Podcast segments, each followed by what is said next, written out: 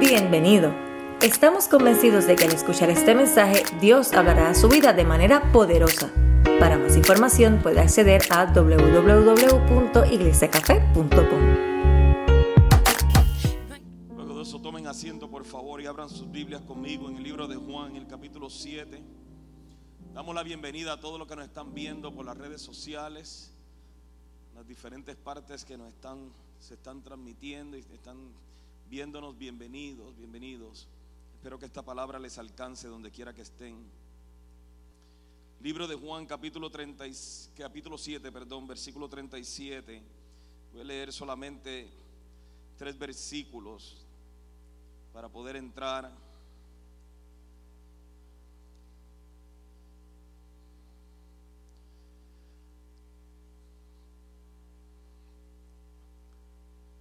Dice el libro de Juan capítulo 7, versículo 37, dice, el último día del festival, el más importante, Jesús se puso de pie y gritó, gritó a la multitud, todo el que tenga sed puede venir a mí, todo el que crea en mí puede venir y beber, pues las escrituras declaran, de su corazón brotarán ríos de agua viva.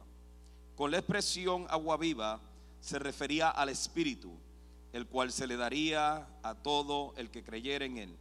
Pero el Espíritu aún no había sido dado porque Jesús todavía no había entrado en su gloria. Algunos de la multitud al oír lo que Jesús decía afirmaron, seguramente este hombre es el profeta que estábamos esperando. Otros decían, es el Mesías, pero otros expresaban, no puede ser. ¿Acaso el Mesías vendrá de Galilea? Padre, háblanos, Señor amado, a través de tu palabra, Señor, que es mi oración, Señor amado, que en esta casa, en esta iglesia, y todos los que pasan por este lugar, Señor amado, al abrir las escrituras, Señor amado, tú les reveles, tú hables directamente a las áreas más profundas de sus corazones, de nuestros corazones. Señor amado, y que sea tu Espíritu Santo quien ministre en cada vida lo que has de compartir en este día, Señor. Sabemos que tu palabra no regresa vacía jamás y hoy no será el primer día. Así que, Señor amado, sé que tu palabra penetrará y alcanzará y logrará todo aquello para lo que tú lo has enviado en el nombre de Jesús. Amén. Estamos en la serie de mensajes Encuentro con Dios. Estamos hablando acerca de la necesidad que nosotros tenemos de tener un encuentro palpable, o sea, tener no, no un encuentro superficial, sino un verdadero encuentro con Dios. Y les anuncio desde ahora que este jueves comenzamos un estudio, una serie de estudios más bien, que habla acerca de obstáculos, obstáculos. Así nada más le puse obstáculos, pero lo que vamos a estar hablando es de los obstáculos que nosotros levantamos, que nosotros nos ponemos, que nos limitan y nos privan de nosotros poder disfrutar ese encuentro con Dios. Pero eh, eh, los domingos vamos a seguir hablando acerca de tener un encuentro con Dios. Los jueves vamos a estar hablando acerca de los obstáculos que podemos levantar que nos limitan de nosotros poder disfrutar un encuentro con Dios. Y, la verdad del caso, eh, hablamos al principio de este año de la importancia que tenemos de tener este encuentro con Dios y hablábamos de que eh, eh, posiblemente a muchos y, y- según va pasando las semanas, o sea, pa- parece que el año no se sigue poniendo mejor, pero, pero Dios sigue estando en medio de todo el asunto. Por ejemplo, esta semana eh, eh, nuestro bajista, el hijo de los pastores Pedro y Maricela Sala, estuvo, estuvo eh, Isael estuvo hospitalizado con una situación del corazón. 16 años, una caterización ya le tuvieron que hacer a los 16 años y, fue un momento duro también para nuestra iglesia, pero esta- estamos confiados en el Señor, ya gracias a Dios, ayer salió del hospital, ya está en casa descansando y Dios siempre se glorifica. Pero eh, eh, si hay un tiempo, y no solamente por las cosas difíciles que estamos atravesando, sino por todo, si hay un tiempo en que nosotros tenemos que venir y desarrollar una relación con Dios más profunda a esa hora. Y, y hoy quiero hablar de algo que he hablado antes, eh, pero que sentí de parte de Dios que era importantísimo que hablara en este tiempo acerca de esto, y es acerca de la ausencia que hay impresionante, o sea, una ausencia impresionante del pueblo de Dios de tener sed de Dios. Si hay algo que usted y yo debemos siempre tener definitivamente es sed por Dios y sed de Dios. ¿Sí? Y, el asunto es que cuando nosotros no entendemos o no reconocemos eh, eh, quién sacia o quién tiene la habilidad de saciar nuestra sed, buscamos cosas y buscamos sustitutos que tratamos de venir y llenarnos y satisfacer nuestra sed por medio de eso. Y esto es un asunto bien, bien, bien eh, importante. Y mire, se lo quiero poner de esta manera. Hay muchas personas aún dentro del pueblo de Dios que están en condiciones deplorables, de condiciones traumáticas, llenos de angustias, calamidades, y todo es por la falta de la sed de Dios. O sea, que ya el pueblo de Dios ya vive en un tiempo en donde ya no tienen sed de Dios. Ya nos llenamos, ya buscamos llenarnos con cualquier cosa. Y, la verdad del caso, la sociedad ha cambiado, ha dado un giro tan impresionante, donde ahora cualquier cosa nos llena. Por ejemplo, mire, le voy a dar un ejemplo solamente, que a lo mejor les parece ridículo, pero, pero que para mí es importante. Ahora, cuando una persona cumple años, ya no es necesario llamarle. Ya no es necesario eh, eh, eh, llegar a la casa, abrazarlos ya no es necesario aún traerle un regalo. Digo, a mí todavía, yo, yo soy de la vieja guardia, a mí tráigame el regalo. La, gente se conforma ya con que alguien ponga algo bonito en Facebook. A mí que me interesa que ponga usted algo en Facebook. Yo quiero el regalo. ¿Sí me entiende? O sea, no, no me, no es más, no me digas cuánto me amas en Facebook si no me lo dices en persona. Pero ya la gente se conforma con tan poco. O sea, ya, ya, eh, eh, no, no, no, eh, estamos llegando al punto donde ya no hay romance de uno a uno, o sea, ya, ya no hay donde, donde el muchacho le carga la, los libros a la muchacha. Yo, sé que muchos de ustedes ya están diciendo, ay, pastor, qué old fashion. Oiga, pero eso era bonito. No, ahora todo es por mensaje de texto, por Snapchat. ¿Sí me entiendo? O sea, ¿por qué? Porque ya nos estamos complaciendo con muy poco. O sea, ya, ya, ya no estamos anhelando más. Y esto es peligroso. Porque así mismo estamos tratando a Dios.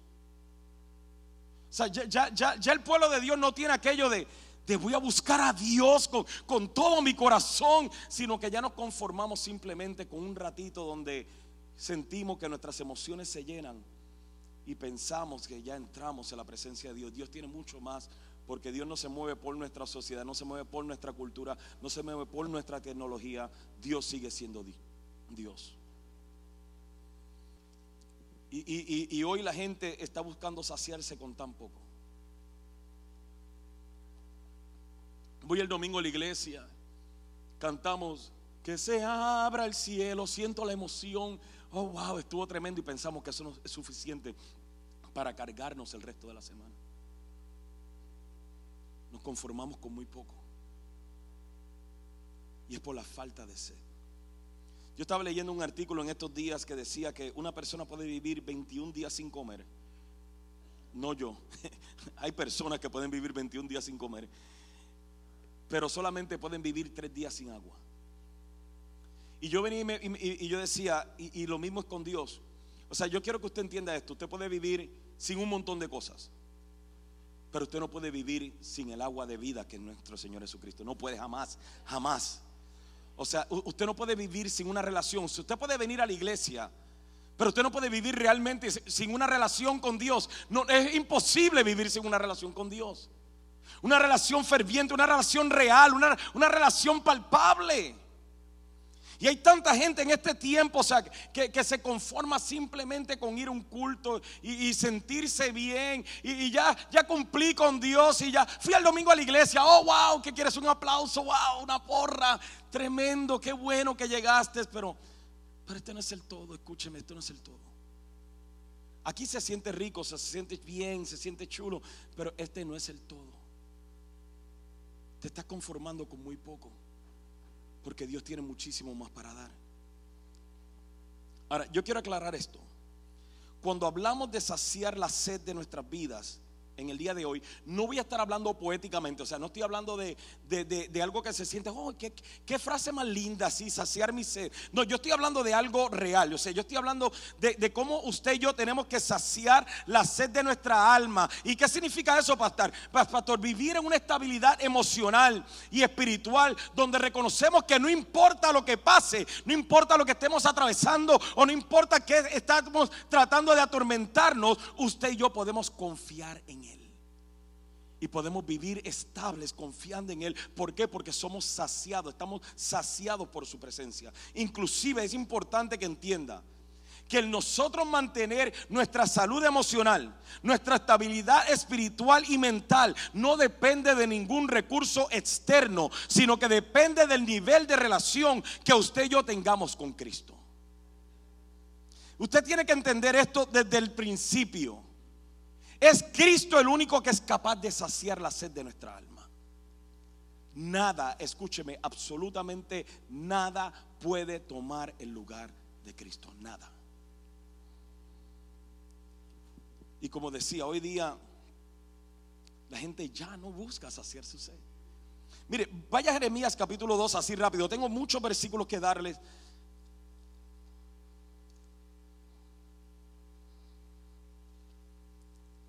Jeremías capítulo 2. Para mí Jeremías capítulo 2 uno, uno, uno de los capítulos más tristes que yo leo en la Biblia. En el versículo 5 el Señor viene y dice, cuando usted lee en su casa los versículos anteriores, Usted se va a dar cuenta que Dios comienza a hablarle al pueblo y dice, men, yo recuerdo los días que nosotros disfrutábamos juntos. Yo recuerdo cómo me amabas. Pero en el versículo 5 Él cambia el tono y dice, esto dice el Señor, qué mal encontraron en mí sus antepasados que los llevó a alejarse tanto de mi lado. Rindieron culto a ídolos inútiles y ellos mismos se volvieron inútiles. No preguntaron, ¿dónde está el Señor que nos sacó a salvo de Egipto y nos guió a través del árido desierto por una tierra desolada y llena de hoyos, una tierra de sequía y muerte donde no vive ni viaja nadie. Mire esto, si él viene y dice, ¿qué, ¿qué, fue lo que yo les hice? Él dice, ¿qué fue lo que yo les hice para que me hayan dejado? Para que ni tan siquiera preguntaran por mí. ¿Qué mal encontraron en mí? O sea, yo, yo lo saqué de Egipto, yo les di todo. ¿Qué, ¿Qué más yo tenía que hacer? Y yo siento que hay veces que eso es lo que Dios está haciendo con nosotros. Preguntándonos, a ver, ¿qué, más tengo que hacer? Dime, ¿qué más tengo que hacer? ¿Qué, ¿Qué más tengo que hacer para que me ames?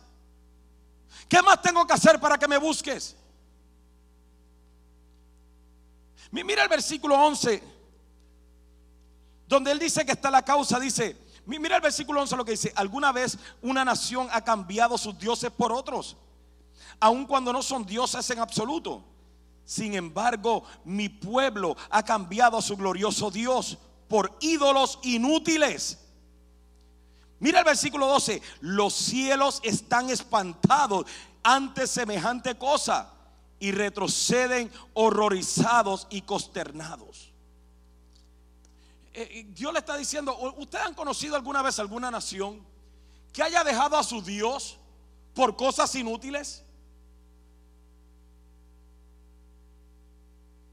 Nosotros criticamos muchas religiones paganas. Criticamos a los musulmanes, a los budistas, pero a muchos cristianos les debe dar vergüenza que ellos son más devotos a sus falsos dioses que lo que nosotros somos devotos a nuestro Rey y nuestro Señor. Porque yo he visto muchos cristianos que por el mundo, de donde Dios los sacó, abandonan al Señor. Se enamoran del primer tonto que sale e inmediatamente dejan a Dios. Haciendo de haciendo ídolos inútiles que no pueden saciar nuestra sed. Dejamos a Dios por cosas insignificantes, por vanidades, o sea, superficiales. Y mira lo que dice aquí, el cielo cuando ve eso dice, men, ¿qué pasó aquí? ¿Qué es eso? Qué rápido se nos olvida de dónde Dios nos ha sacado y todo lo que Dios ha hecho por nosotros. Mire, mire, no queda ahí, dice, pues mi pueblo ha cometido, versículo 13, dos maldades. Me han abandonado a mí la fuente de agua viva y ha cavado para sí cisternas rotas que jamás pueden retener el agua. Dios es nuestra fuente que sacia la sed más profunda de nuestra alma. Nada, escúchame, nada en toda la existencia, nada en todo el universo tiene la habilidad de saciar tu sed como Cristo la tiene. ¿Cuántos de ustedes han anhelado una casa? No, no tiene que levantar la mano, han anhelado una casa. Y usted dice, Señor, si me das esta casa, te prometo que, y llena el blanco, comienzo a diezmar, comienzo a servirte, y cuando está en la casa, siente el mismo vacío que cuando estaba en el apartamento. ¿O cuántos de ustedes fueron y, iban en camino al dealer y decían, Señor, si me cogen esta chatarra de carro que tengo, y tú me perdonas la mentira que voy a poner la aplicación, y me aprueban el carro, y luego yo digo que fue una bendición de Dios, en este carro voy a llevar a los hermanos a la iglesia. Se están riendo de nervios, pero está bien. pero, luego, luego dentro de tres meses, el olor a nuevo se le va al carro y nos sentimos igual de vacíos. ¿Por qué? Porque nada, escúcheme, nada tiene la habilidad de saciar tu sed. Por eso es que el Señor dice, ¿por qué me están dejando a mí? Si lo único que están haciendo es que están cavando cisternas rotas que no pueden aguantar agua. ¿Por qué? Porque Él es el único que puede saciar nuestra sed. Y no solamente eso, sino que el deseo de Dios es saciar, saciar nuestra sed por la eternidad. Apocalipsis 22, 17, otro versículo, solamente apúntelo. Dice el, el, espíritu y la esposa dicen ven. Que todos los que oyen esto digan ven. Todos los que tengan sed vengan. Todo el que quiera beba gratuitamente del agua de la vida. Dios anhela, desea, Él busca llenar nuestras vidas y saciar nuestra sed. Y escúcheme, no solamente en nosotros, padres, sino también en nuestra descendencia. Mire por favor Isaías capítulo 44. Isaías 44.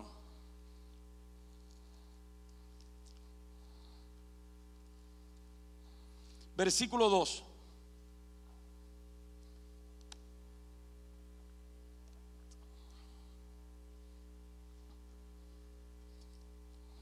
Isaías 44, versículo dice, el Señor que te hizo y que te ayuda, dice, no tengas miedo, oh Jacob, siervo mío, mi amado Israel, mi elegido, pues derramaré agua para calmar tu sed y para regar tus campos resecos.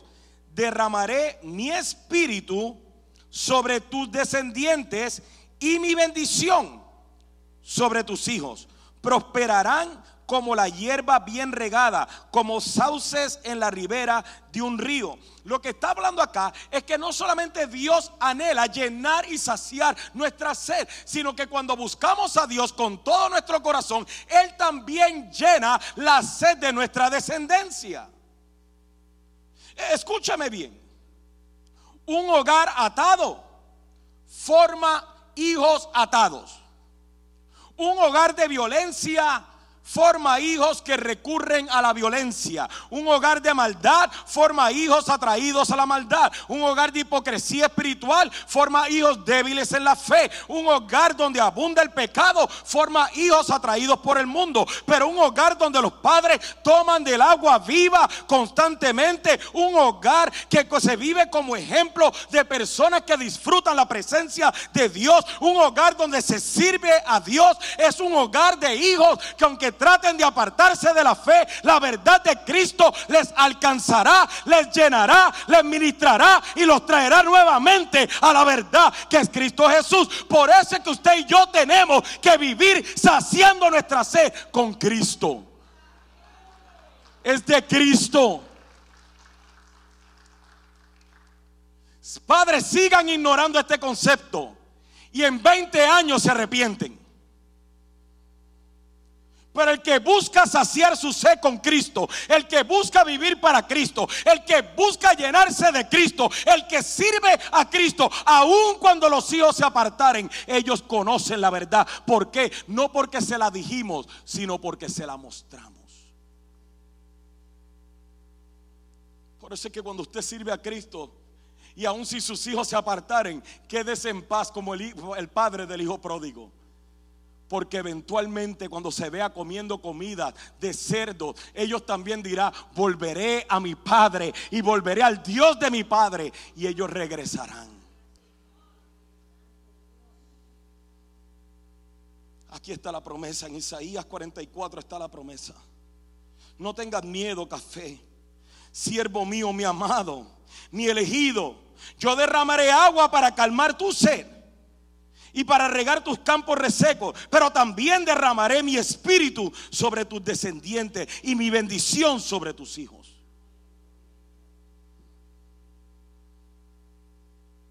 Yo quiero vivir mi vida. Estoy hablando no del pastor Richard Martínez, estoy hablando de Richard Martínez. Yo quiero vivir mi vida donde yo haya sido tal ejemplo para mis hijos que aun aunque yo muriera, el agua de vida se la puse disponible a ellos. Que ellos me hayan visto a mí viviendo, disfrutando, saciado del agua de vida. Para que cuando ellos pasen sus propios procesos, ellos sepan a dónde correr. Pero si nosotros lo único que le enseñamos a nuestros hijos es la hipocresía espiritual de domingo, vengo a la iglesia, pero el resto de la semana no sé ni quién soy, ¿a dónde correrán nuestros hijos en el momento de su necesidad? Mire el Salmo 42.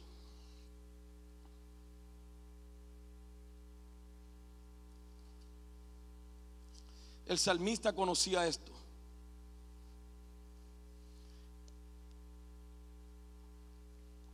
El salmista sabía quién tenía la habilidad de saciar su sed.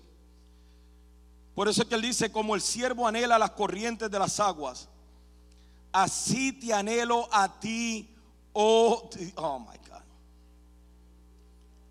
Como el siervo anhela las corrientes de las aguas, así te anhelo a ti, oh Dios. Tengo sed de Dios, del Dios viviente. ¿Cuándo podré ir para estar delante de Él?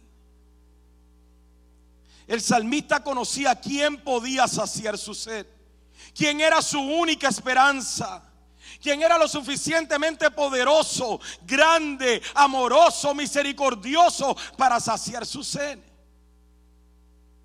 Y hay personas no solamente en el mundo, sino aún también dentro de la iglesia, en las congregaciones, que escuchan un mensaje, cantan alabanza y vienen al culto, pero aún no encuentran cómo saciar su sed. Y son engañados y confundidos con cosas que aparentan ya saciar la sed, pero que no la sacian.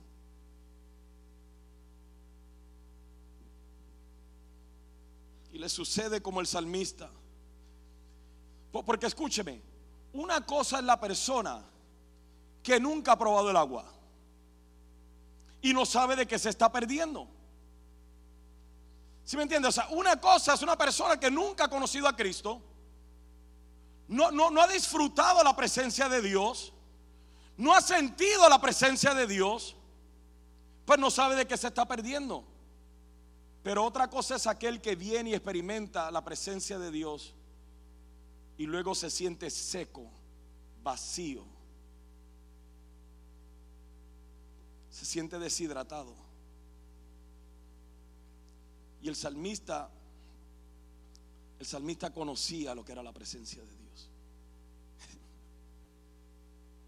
Hay personas que en un momento dado tuvieron una relación con Dios tan profunda, tan fuerte servían al Señor, cantaban al Señor, disfrutaban levantarse el domingo para llegar a la casa del Señor, salían, leían la Biblia, hablaban en nuevas lenguas, adoraban al Señor, ponían alabanzas en sus casas y todo se trataba de Él lo amaban profundamente, pero poco a poco, poco a poco, los afanes de la vida, como dice nuestro Señor Jesucristo cuando describe acerca de la semilla del sembrador o del sembrador, comienzan a disfrutar los afanes del mundo, ahogan, ahogan el fruto y comienzan a distraerse por cosas inútiles, pensando que eso sí va a saciar su sed, para darse cuenta que ahora están enredados en un mundo en donde ya no, no encuentran ni cómo rayos sentir nuevamente lo que es venir y probar el agua de vida de Cristo.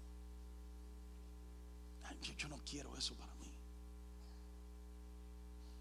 Ni lo quiero para usted. Por eso es que el salmista dice en el versículo 4. Se me destroza el corazón al recordar cómo solían ser las cosas. Yo caminaba entre la multitud de adoradores, encabezaba una gran procesión hacia la casa de Dios, cantando de alegría y dando gracias en medio del sonido de una gran celebración. Ahora está melancólico. Yo recuerdo cómo era. Yo recuerdo cómo yo me sentía. Hay gente que usted habla con ellos y, usted le dice, mira, yo, yo, hablaba en estos días precisamente, hablaba con una persona y yo le decía, ¿sabes qué, Osamen? Es, es que me decía, es que usted es diferente y yo le digo, no, no es que soy diferente, es que yo amo a Cristo. No, no soy diferente, o sea, yo soy igual que tú. Esta persona viene y me dice, ah, ¿de dónde usted? Yo le digo, soy puertorriqueño y me dice, ah, a usted le gusta la rumba, ¿verdad? Y yo, tengo un letrero aquí que dice rumbero que o sea, yo le digo, no sé a qué te refieres. O sea, me dice, ¿a usted le gusta la rumba, el vacilón, el perreo? Yo. Y, yo le dije, no, no, nada de eso. Ah, no se haga. No, no, en serio, nada de eso. De verdad. Pero, beber si le gusta. Yo le digo, no, no, nada de eso. Y, y yo sabía que Dios me estaba dando una oportunidad para hablarle a esta persona de Cristo.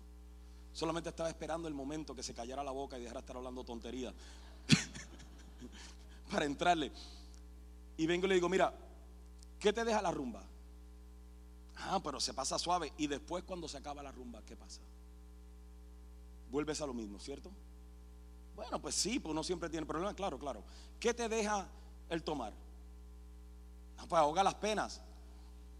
Eso es una canción, eso no es cierto. Pero después que se viene y se te pasa, o sea, la borrachera, ¿qué pasa? ¿Se van los problemas? No. Yo le yo tengo algo que me llena y no necesito nada de eso. O sea, yo tengo a Cristo en mi vida, o sea, y lo amo tanto, a tal nivel. O sea, que yo no necesito rumbear para pasarla bien. Yo no necesito tomar para olvidar las penas. Yo todo lo que tengo que hacer es simplemente enfocarme en Él y amarlo a Él. Y me decía, ah, yo sabía que usted parecía diferente. No sea mentiroso, chico. Me acaba de decir que soy rumbero y borracho. O sea, no, no, no. Pero ¿a qué quiero llegar con esto?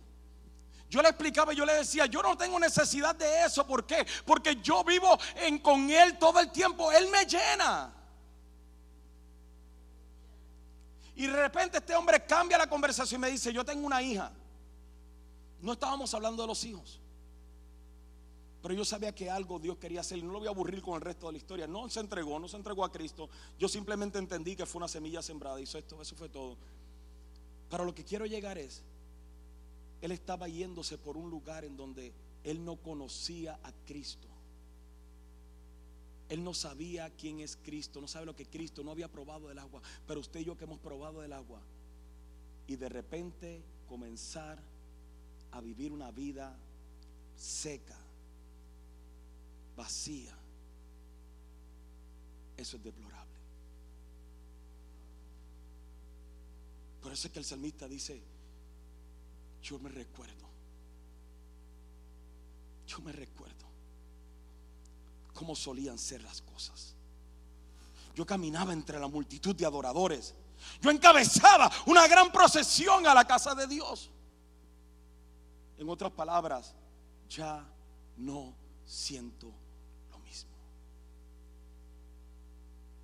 nos lleva a preguntarnos, ¿cuántos de ustedes, cuántos de nosotros podemos estar aquí hoy y ya no sentimos mismo.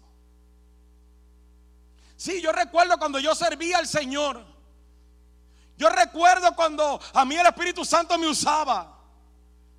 Yo recuerdo cuando yo leía la Biblia. Yo recuerdo cuando yo cantaba al Señor. Yo una vez estaba en el grupo de alabanza. Yo servía en el ministerio. Y ya no es lo mismo. El salmista sabe que decía. Se me rompe el alma, se me destroza el corazón de recordar cómo eran las cosas. Pero la gente como ya no tienen sed de Dios, se sienten satisfechos. Ah, está bien, ya llegué el domingo a la iglesia, ya. Ahí sí. Vamos a darle un aplauso a todos esos. No, no, estoy jugando, no se les dé el aplauso. No se lo merecen. ¿Qué hacemos entonces cuando no encontramos el camino? Cuando ya no sentimos la presencia de Dios. Cuando tenemos situaciones tan difíciles, tan complicadas, tan complejas, que pareciera que ya Dios no está cerca de nosotros. Versículo 5 nos dice todavía aún más. ¿Por qué estoy desanimado? Porque estoy tan triste, mi corazón está tan triste mi corazón. Pondré mi esperanza en Dios nuevamente, lo alabaré mi Salvador y mi Dios. Ahora estoy profundamente desalentado, pero me acordaré de ti aún desde el lejano monte de Hermón, donde nace el Jordán, desde la tierra del monte de Misar, oigo el tumulto entre los embravecidos mares, mientras me arrasan tus olas y, tus y las crecientes mareas. Pero cada día el Señor derrama su amor inagotable sobre mí y toda la noche entono sus cánticos y oro a Dios que me da vida. Oh Dios, roca mía, clamo, ¿por qué me has olvidado? ¿Por qué tengo que andar angustiado, oprimido por mis enemigos? Sus insultos me parten los huesos, se burlan diciendo, ¿dónde está tu Dios?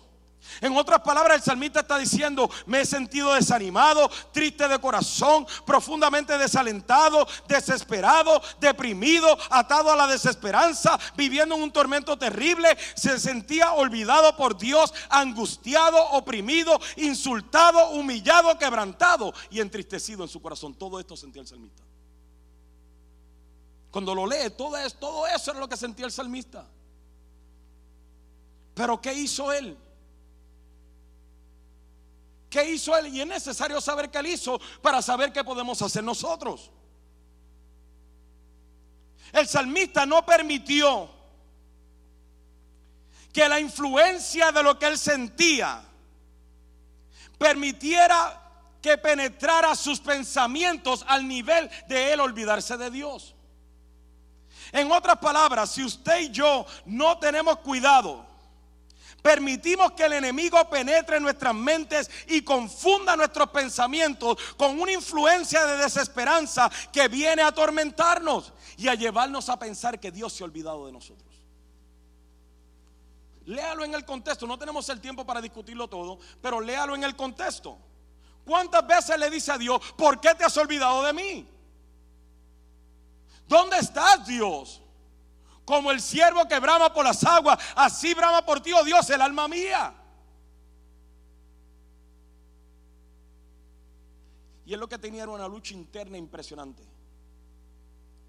Una lucha entre lo que yo siento, lo que estoy atravesando, lo que mi mente se, se, está formulando. Una lucha impresionante en donde mis sentimientos están tratando de opacar mi espíritu.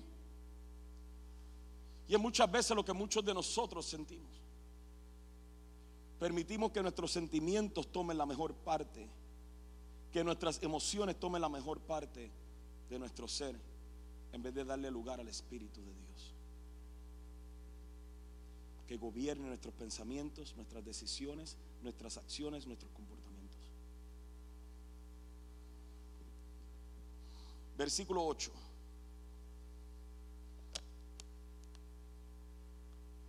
El salmista dijo,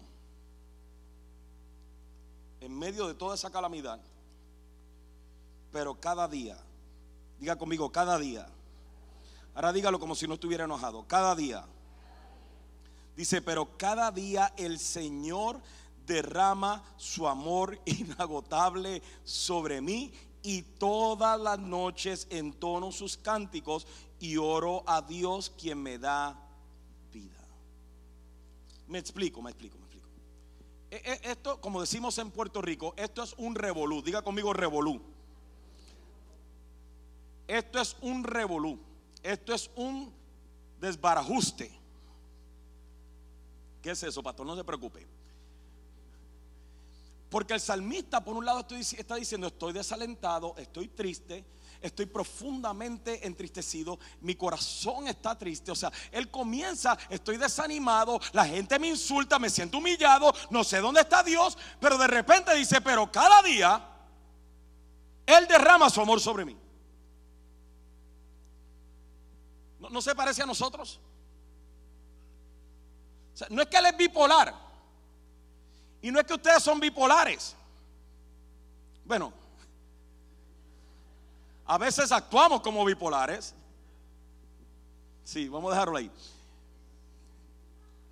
El asunto es que él por un lado está diciendo, me siento de esta manera, pero cada día veo el amor de Dios. ¿Dónde es que el salmista entiende que está el amor de Dios? Vaya al versículo 8 de nuevo.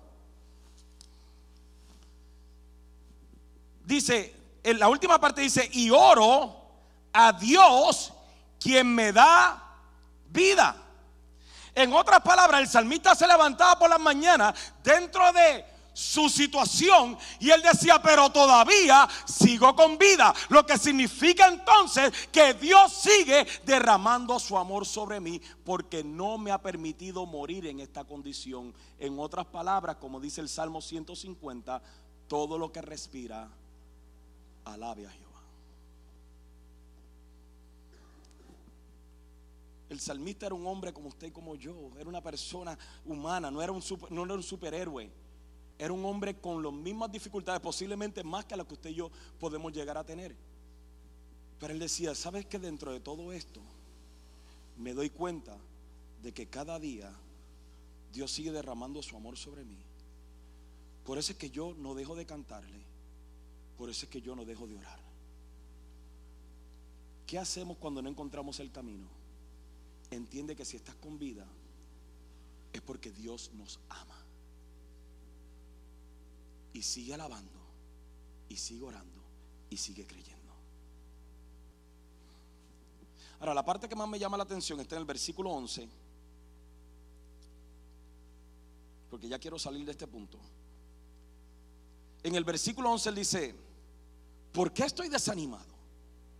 ¿Por qué está tan triste mi corazón? Pondré mi esperanza en Dios. Nuevamente lo alabaré, mi Salvador y mi Dios. Me, me, gusta esa parte, me gusta esa parte, porque yo no entiendo todavía cómo una persona que está enfrentando sentimientos de desánimo, tristeza, desaliento, soledad, desesperanza, olvido, depresión, humillación y quebranto, puede decir, con todo y eso, yo pondré mi esperanza en Dios y nuevamente lo alabaré.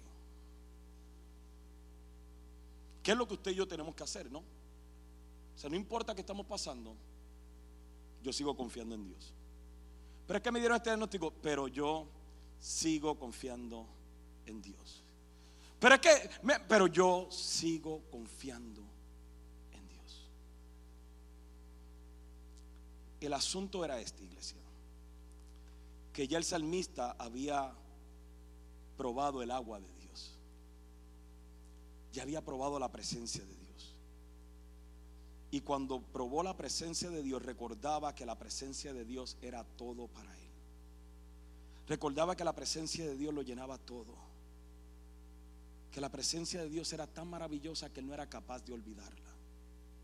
No era capaz de ignorarla. Y escúcheme esto. Y prefería morir buscando la presencia de Dios que vivir sin ella. ¿Cómo valora usted la presencia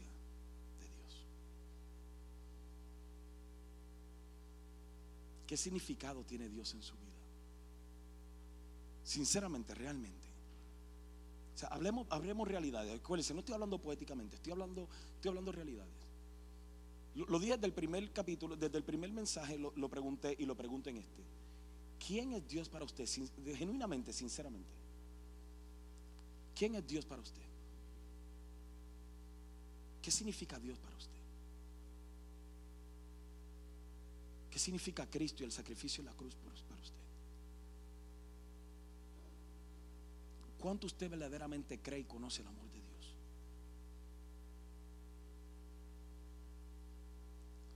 El hecho de que usted y yo siendo pecadores aún y cometiendo pecados y Cristo con todo y eso llenarnos con su presencia, con su Espíritu Santo. ¿Qué significa eso para usted? Porque usted y yo no lo merecemos. Yo creo que es tiempo de tomar a Dios en serio y dejar de jugar, de jugar a iglesia. Es más, es tiempo de dejar de venir a la iglesia y comenzar a ser la iglesia. Dejar de jugar a cristianos y comenzar a ser como Cristo. Y verdaderamente entender que usted y yo no merecemos ni el aire que estamos respirando en este mismo momento. Mucho menos el agua de vida. Pero Él nos las da gratuitamente porque nos ama. Ya con esto voy a cerrar. Come on, guys. Juan 7. Vamos a Juan 7 de nuevo donde estábamos, donde comenzamos.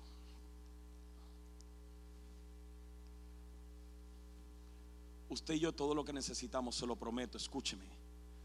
No es una esposa lo que necesita, no es un esposo, no son hijos, no son casas, no es un mejor trabajo, no es un mejor salario, no es un carro nuevo, no es un ministerio. No, ¿sabe lo que necesitas? A Cristo. Cristo, Cristo, es solamente Cristo. Es a Cristo. Tú puedes vivir sin todo lo demás, pero no puedes vivir un día firme sin Cristo.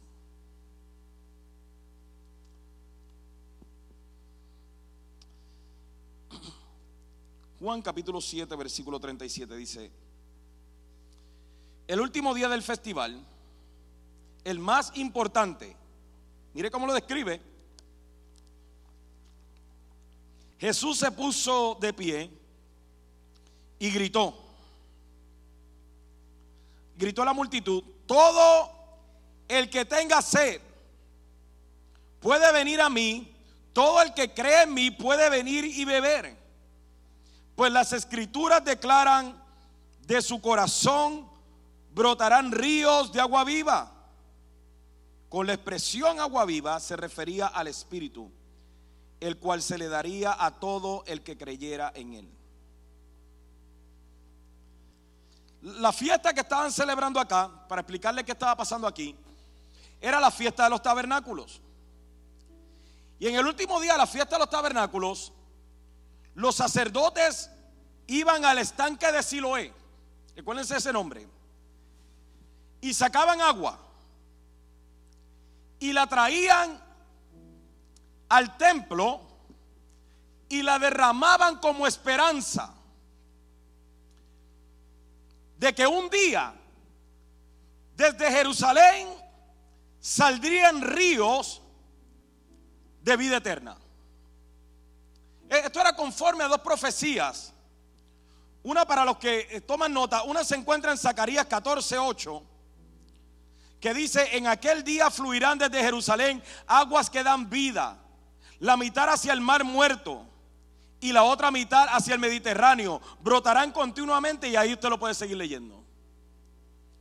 La segunda se encuentra en Ezequiel 47 y esa es más larga, así que se lo resumo.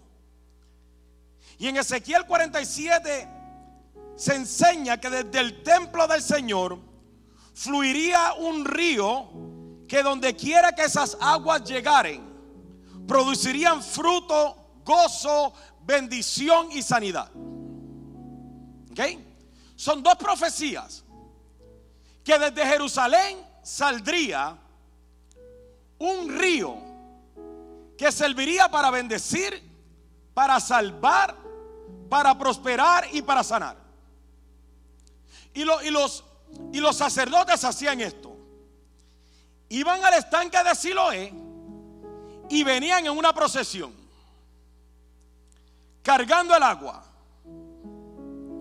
Y luego la derramaban en el templo como diciendo, la esperanza que tenemos es que un día desde el templo pasará un río que bendecirá, que sanará, que salvará y que prosperará.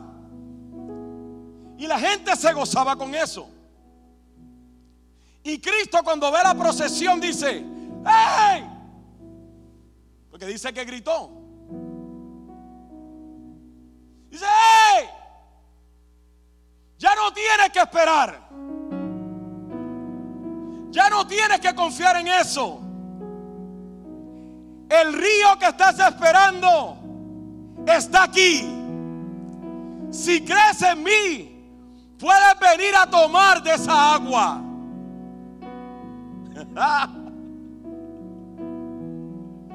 No necesitas esa procesión. Ya no tienes que vivir en esperanza, ahora tienes que vivir en fe. Ven y toma de esta agua.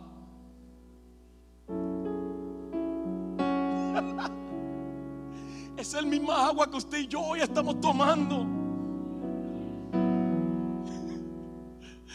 Miles de años después esa agua sigue trayendo vida, sigue restaurando hogares, sigue sanando enfermos, sigue liberando cautivos, sigue salvando, sigue transformando, sigue restaurando, sigue levantando. Porque ese es el deseo de Dios saciarnos a usted y a mí. Saciarnos de tal manera que no importa que nos llegue. No importa que acontezca, no importa que ocurra. Usted y yo podemos estar firmes en nuestra fe en Él, tomando continuamente. Pero ¿qué fue lo que pasó? Mucha gente no creyó. Otros más o menos creyeron. Otros se enojaron y lo mandaron a arrestar. Por eso es que en Juan 9, dos capítulos más adelante, ahora Jesús va caminando con sus discípulos y se encuentra con un hombre que era ciego de nacimiento. Y sus discípulos le dicen, ¿quién pecó para él haber nacido ciego? ¿Él o sus padres? Y Jesús le dice, ahora que te hace lógica esto, mira, Jesús le dice, ni él ni sus padres, sino que la voluntad de Dios era que él estuviera ciego para que todos estos creyeran. Y por eso Jesús escupe en tierra, le unta lodo en los ojos al, al, al joven y le dice, vete y lávate. ¿En dónde lo mandó a lavar? Al estanque de donde los, sacerdotes iban a sacar agua. Y Betty le dice, le dice, vete y lávate en el estanque de Siloé. Y cuando ahora él se lava y viene ahora con su vista y con un aspecto completamente diferente. Porque la gente decía, ese no es el que pide limosna. Y unos decían, se parece a él. Otros decían, ese es. Y otros decían, definitivamente no es. Y él dice, yo soy. Soy yo. Yo era el que pedía limosna. Y la gente le pregunta, ¿y, cómo tú cobraste la vista?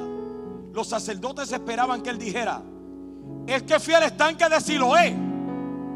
Y las aguas que producen sanidad me sanaron. Pero lo que él dijo en el versículo 11 fue, yo no sé, pero aquel hombre que se llama Jesús, él escupió en lodo, me untó lo de los ojos, me dijo, lávate en el estanque. Así que el milagro lo hizo él. Lo trajeron al templo. Los sacerdotes lo interrogaron. Lo presionaron, lo obligaron, lo trataron de blasfemo. Y él le dice, yo no sé que ustedes están preguntando tanto. Lo único que yo sé es que nadie ha podido cobrar la vista. Pero ese hombre que se llama Jesús, él fue quien me sanó. Él es el agua de vida eterna. Él fue el que vino y me devolvió la vista.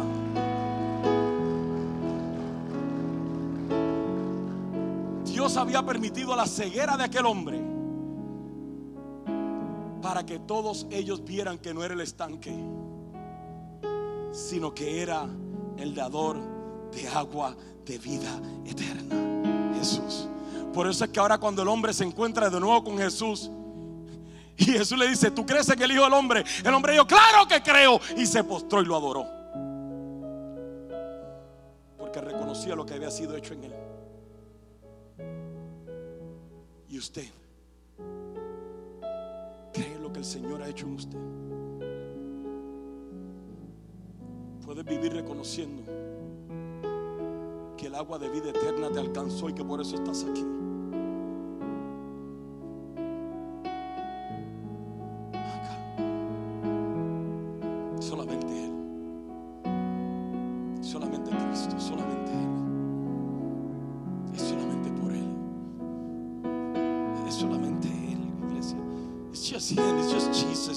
About Jesus. It's just about Jesus. It's Jesus. Es Jesús. Es Jesús. Es Jesús. Es Jesús. Él es capaz de saciar tu sed hoy. No se trata de venir a la iglesia. Se trata de ser la iglesia. Se trata de amarlo a Él. De decir, ¿sabes qué, Señor?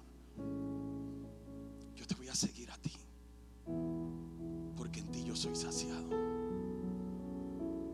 En ti yo soy completo. Jesús sigue siendo el agua de vida eterna. Él es capaz de saciar la sed más profunda de nuestras vidas. La sed de nuestra soledad. No importa qué tan grande sea tu situación, Él te sacia en medio de ella. Por eso en este día, si estás desanimado, apartado, triste, en soledad, sediento, alimentado por tus lágrimas, bajo burla, destrozado de corazón, desanimado, triste de corazón, sin esperanza, profundamente desalentado, yo te quiero decir hoy, no te rindas, no desmayes, anda con la multitud de adoradores, ven a Cristo, ten un encuentro real con Cristo, bebe del Espíritu Santo que Él nos dio, cree en Él, pon toda tu esperanza en Él, confía en Él, aunque vea las cosas que van de mal en peor, canta con alegría a Él, alaba el nombre de Dios con fuerte voz, da gracias a Dios sirviéndole, dile como el salmista dijo, ¿por qué estoy desanimado? ¿Por qué está triste mi corazón? Yo pondré mi esperanza en Dios, yo nuevamente le alabaré, Él es mi Salvador, Él es mi Dios, vengo a ti Señor, porque solamente en ti es que confío, solamente tú tienes la habilidad de saciarme, de llenarme, de amarme, de alentarme, de levantarme, de fortalecerme, de restaurarme. Solamente tú la tienes, Señor. Gracias por ver este mensaje. Si Dios te ha hablado en este día y tú quieres entregarle tu vida a Cristo, ahí donde estás, repite esta oración conmigo y comienza a tener una relación con nuestro Señor Jesucristo. Dile al Señor en este momento, Señor Jesús, yo reconozco que soy pecador. Te pido perdón por mis pecados. Te pido que seas mi Señor y mi Salvador. Yo creo en ti. Creo que viniste y moriste en la cruz del Calvario por nosotros y resucitaste al tercer día. Te pido, Señor, que en este día me salves, me restaures, me transformes. Confieso en este día que quiero que seas mi Señor y mi Salvador. En el nombre de Jesús. Amén. Si tú hiciste esta oración ahí con nosotros, ahí donde estás, yo quiero decirte que esta oración es solamente el principio de una vida con Cristo. Si usted vive cerca de nuestra comunidad, en el área del, del Metroplex de DFW, lo invitamos a que venga a uno de nuestros servicios. Si no, usted debe buscar una iglesia cerca donde usted está. Vaya, corra, presentes en esa iglesia. Dígale que usted ha tomado una decisión este día por entregar su vida a nuestro Señor Jesucristo y comience a congregarse a crecer en el Señor. Si este mensaje está ministrado, compártelo con alguien más para que también su vida sea bendecida. Y síganos en nuestras redes sociales, oficial Igle Café, en Facebook, Twitter, Instagram y aún en YouTube, para que siga siendo edificado. Sobre todas las cosas, recuerda que no hay nada mejor que ser cristiano.